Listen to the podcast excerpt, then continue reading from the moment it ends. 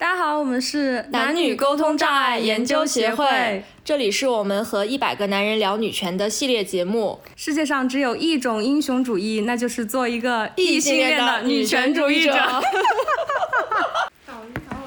我们首我们首先把他的问题说一下，就他的问题是说，因为现在我们有三千万的单身汉，然后男性数量比女性要多，所以他认为在女性在这个婚恋市场中呈现出一种我要的这种倾向，就是说，哎，因为你必须要娶老婆，所以你得答应我一些条件，然后就会出现彩礼啊这些东西，房车啊这些东西。然后他认为这是一种呃对男性的压榨，就反正他觉得这东西对男性不公平。嗯，但实际上这个这个问题有两方面的原有两方面，一个是这三千万的单身汉，他其实集中的分布在。呃，比较穷的地方，所以说他所说的由供需关系去反映的强弱的关系是完全不成立的，因为在比较穷的地方，我们实际上是女少男多，但是 女性是完全不被尊重的，所以不可能说是一个女性强势的市场。那在反倒是在比较我们说比较高端一些的市场，单身的男性非常少，但是女性并没有真的处于一个弱势的地位，因为女性好像并不需要找男人，所以就是。就它并不是一个，就是婚恋市场中的强弱关系，并不能够单单的从供求关系、供需关系这个数量，然后我们用一些啊，好像经济学的东西去解释，它不能这样解释，因为它更多的和思想文化的东西有关系。对，而且它不是，对，它就不是均匀分布的，它不同阶层的男性和女性，他所能面面临的这个择偶的这个范围是完全不一样的。对，但你刚刚说，我突然想到，就是其实，在贫困山村，它可能确实存在，比如说越是越是贫穷的地方，然后男孩多女孩少，这种地方就是彩礼会越来越高；越是穷的地方，彩礼会越来越高，这是一个现实的规律。但是我在想，它并不是，它只是说我在娶老婆的时候，我得拿这么多钱去娶，并不代表我娶回了这个老婆之后，这种强弱关系仍然存在。就是在结婚之后，这个妇女。贫困地区的妇女，她仍然是一个。不可能有那么强势的一个一个一个地位啊！对，这就是你之前说那个贬值的问题。对，就是不是说我们是女权主义者，我们就不能说女性在结婚之后会贬值，因为这个事情不是由我是不是女权主义者决定的，是由这个社会决定的。那些女性实际上到进入三四十岁的时候，她们实际上就是会发生一个贬值，所以这会让她们在结婚之前处于一个看起来比较强势的地位，去索要一些东西作为生活的保障。但是实际上，一个男人他不会这么想。对，所以我觉得男人对彩礼的态度可能是这样，就是因为彩礼是个传统，千百年来大家都要付彩礼。我觉得他并不是说突然走到一个新时代。他突然就觉醒了，说我不应该给彩礼，而是他他讨厌的是那些女性，然后给彩礼赋予了一个新的理直气壮的含义，比如说生育补偿。他讨厌的是女性的这种这种态度，对待彩礼的态度。我并不认为，就如果所有的人什么都没有变，还是按照从前的这个结婚的方式，然后双方该给彩礼给彩礼，该买嫁妆买嫁妆，我觉得可能两性。矛盾它没有那么强，因为自古以来就是这样的，人不会对一个过去的矛盾突然突然就非常的不满嘛。我觉得他们他们感到非常不满的地方，就是他们觉得呃有一个可能是权利义务不对等的问题。他他比如说他认为你既索要彩礼，你又要在很多诉求上有一些类似于女权的诉求，但实际上这个东西它还是其实还是分布在社会的不同阶层。就是索要彩礼的那那一部分群体，他依然是没有任何女权的诉求的。对，然后在我们说的不索劳彩礼的这一部分人群当中。他是有他他他是有女权诉求，但他是不同的群体，他不是同一个人。但是男性他把它拿到一起，然后说，哎，你们又要这个又要那个。我我但我觉得这就是男性现在最恐惧女权主义的地方，就是因为这样的思潮，慢慢的它就融合在一起了。就是一个从前一个传统的女性，她发现原来我可以在这个婚恋关系里去 要求更多这个强势的东西的时候。并且有人告诉他，你你拿彩礼也没错，你不能，你你你想要要你想要女权觉醒，你不不见得要放弃金钱。这也是我们昨天聊的，有的时候可能我们是一个更有女权意识的女性，有的时候我们反而会非常不好意思去聊钱的事情嘛。嗯，因为我我觉得其他其实不是说我们女权的问题，他是说因为我们。呃，是因为我们还是生活在一个充满社会规范的一个社会当中，我们会受到很多东西的约束。然后，就比如说拜金这样的东西，会在女性的视角看来的话，是一个非常怕被贴上的标签，所以他会。有的时候会会会往会往那个我们我们我们所说的知识分子女性，她更容易往一个相反的方方向去走，就是比如说养男人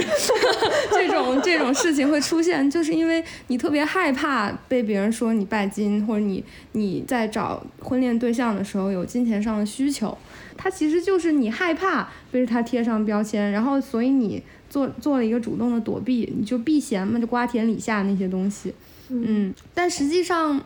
就是实际上就是，也就是说，男性所担心的那些东西。他他未必会发生，就他未必会真的，就是他既要钱，他又要权利，就这些东西他未必真的会统一到一个人的身上。只是他们在网络上看到了很多啊这个那个，然后他觉得哇这个要是在一个人身上好可怕，他就觉得他把所有的他把所有的特点都集中在一个 representative 的 agent 上面。对对对对，然后他就说了，他说了啥？他说了。这个供求关系，他还说了，他他说的一个平等就是性别一换，评论过万。哦，对他，对他强调一点就是说，就就我们这个采访对象，我们采访这个男人，他说，呃，就是我们会有一些，比如耙耳朵，然后就是把工资卡都交给老婆等等一些这样的说法，然后他认为这些都是女性比较强势的一个体现。但我们其实是非常就是不认同这一点，我们可能认为这是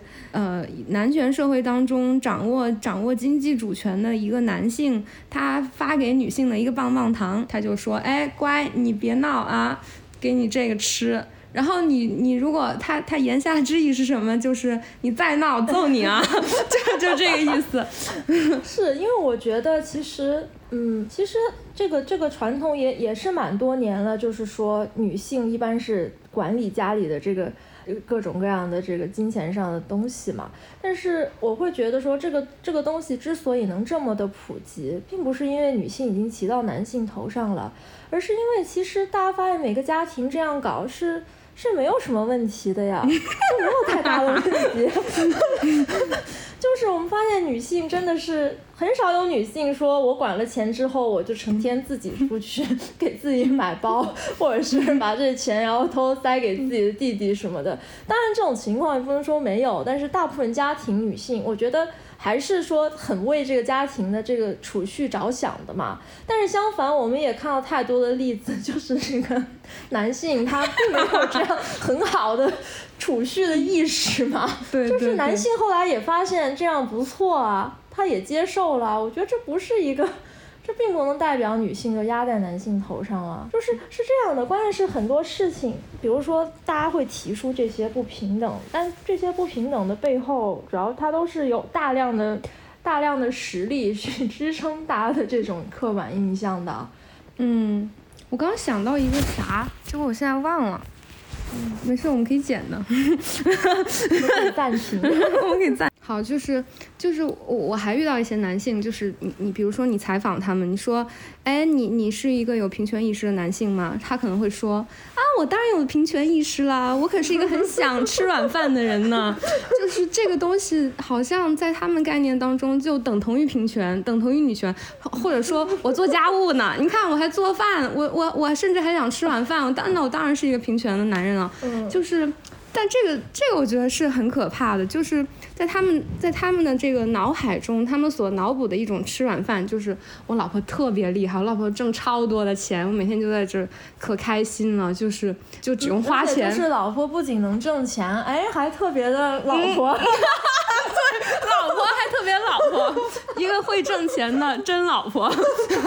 然后然后呢？但是他们所脑补的是一个老婆真的非常能挣钱。然后，但实际上我们我们现实生活中。呃，并没有这样的情况，就是当然，如果如果就男女双方不管是谁，只要有一方特别会挣钱，那这个家庭在经济上一定都是非常愉快的。那不管是男的还是女的，他都不会有什么问题，另一方也会非常的舒适呃惬意。但是呢，现实生活中不是这样的情况，是现实生活中是，哎，这个男人也挣钱，这女人也挣钱，这男人可能挣的比这女人稍微多一些，然后这女人还要忍受生活中各种鸡毛蒜皮的事情。但是只是，但他其实可能也只少挣了一点点，他的工作可能也很累，但他还要负责非常非常多的，就是不管是家家庭里的事情，对。然后，但是如果你把这个转过来，我我我我就想这我我就这么去问了他们，我说，如果你老婆就挣的比你多一点，那家里的事儿全你干。然后孩子也你生，假设 我们假设你可以生，然后所有的事情你还要去处理这种什么和你丈母娘之间的这些关系 错综复杂，然后你你你离婚你还会贬值，就是等等，然后他们就会认为他们没有思考过这个问题。我觉得这跟他们脑海中的那个软饭男的世界不是同一个东西。就他们没有想象过这样的一种软饭，就是他们他们想的是那种可以软饭硬吃的软饭，就是不是这样的委屈巴拉的在这吃一点残羹冷炙的这种软饭。说大家一开始并没有想，大大家结婚的初衷并不是想过这样的生活，但是有的时候生活过着过着，你就必须面临这些问题，对对对，解决这些问题。这也是我听过很多女性，她一旦。她一旦在收入上超过她丈夫的时候，她就会，她就会自然而然的，他就觉得他说话都理直气壮。对对对。这个会让我想到说，为什么其实你看我们我们国家老早妇女能顶半边天，很早妇女就参与劳动了，这一点按理说在国际上是很先进的。但为什么总感觉中国的女性她老有一种，她还是对婚姻或者说对这个找一靠谱的男人，她永远有一种很强烈的担忧。我在想，会不会是因为这样的？就是虽然女性也也去挣钱，但是她她会觉得自己在这个家庭的收入里面，她属于一个替补产品，就是说她自己要去发挥多大的社会价值。我应该去挣多少钱，是取决于我老公他的经济能力如何。嗯，是。就如果老如果我老公已经能满足这个家庭的收入，那我就可以不上班了。但如果说我老公他没有本事，他挣不来，他就被我就不得不去挣钱。对，他是这样一种心态，然后。嗯，所以我觉得，所以女性还是会被男，就是到现在也是，我们还是会被男性的这种所谓的给你安全感的这种东西去诱惑到。对，这个这个是非常重要的一点，而且我我我觉得我们。就是很多男性没有意识到这一点，是因为我们女性没有坦诚的承认这一点。对，就是我们我们不愿意承认我们受到这样的诱惑，或者我们曾经被这样的诱惑还真诱惑到了，或者我们真的动摇了，我们不愿意承认这些东西，因为我们是独立女性。但实际上它就是发生在我们身上。所以我们经常看到很多女性很典型的特征，就是我她一方面对对这种男来自男性的安全感很在意，但另一方面又说，哦，我自己也。挣挣的又不比他少，样的矛盾心态。对对对。但这样的心态在男性身上好像就很少。对，男性没有这样的心态，因为男性，其实男性他就算是他少挣钱，他我我觉得是因为他他如果少挣钱的话，他真的还满足不了他自尊心的要求，就是。是他本身就就有一种要要去拼，要去靠自己的意识。对他对自己的社会价，因为整个社会怎么样对他做出评价，还是嗯嗯有一套非常。他就是把这种上进心已经顶到顶格了。也说他顶到顶格之后，他不会再去想着说我能不能通过婚姻去获得一个更好一点的生活，他不会这么想了。嗯，他就觉得这是他的天花板。我结了婚之后，我要给别人提供这样的生活。嗯，他就是说白了，他就是没有这方面的诱。惑完全没有，对，就只有我们女人从小就在受到这样的诱惑，是，就包括我，我有个朋友，他，哎，我有个朋友，我有个朋友，他就是。感觉就是受到这样的诱惑，然后现在就是处于一个非常尴尬的一个境地，就是他他既想去追逐自己的事业，但是他可能又没有办法真的做出这个选择，因为因为追逐自己的事业，他可能需要就真的是牺牲非常多的时间，然后但他现在可能有一个非常会赚钱的老公，所以他他没有办法去去做这个选择，所以就是把他锁在那儿了。但他但男人就很少会有这样的问题，他们说哦，我老婆。已经很会挣钱了，我现在要不要去挣钱呢？就你很少看到一个男人会问出这样的问题。对，男人根本不会这样问。就男人不会以家庭为单位去思考，而女人永远以家庭为单位去思考。对，这就这个社会给我们套上枷锁的地方。嗯。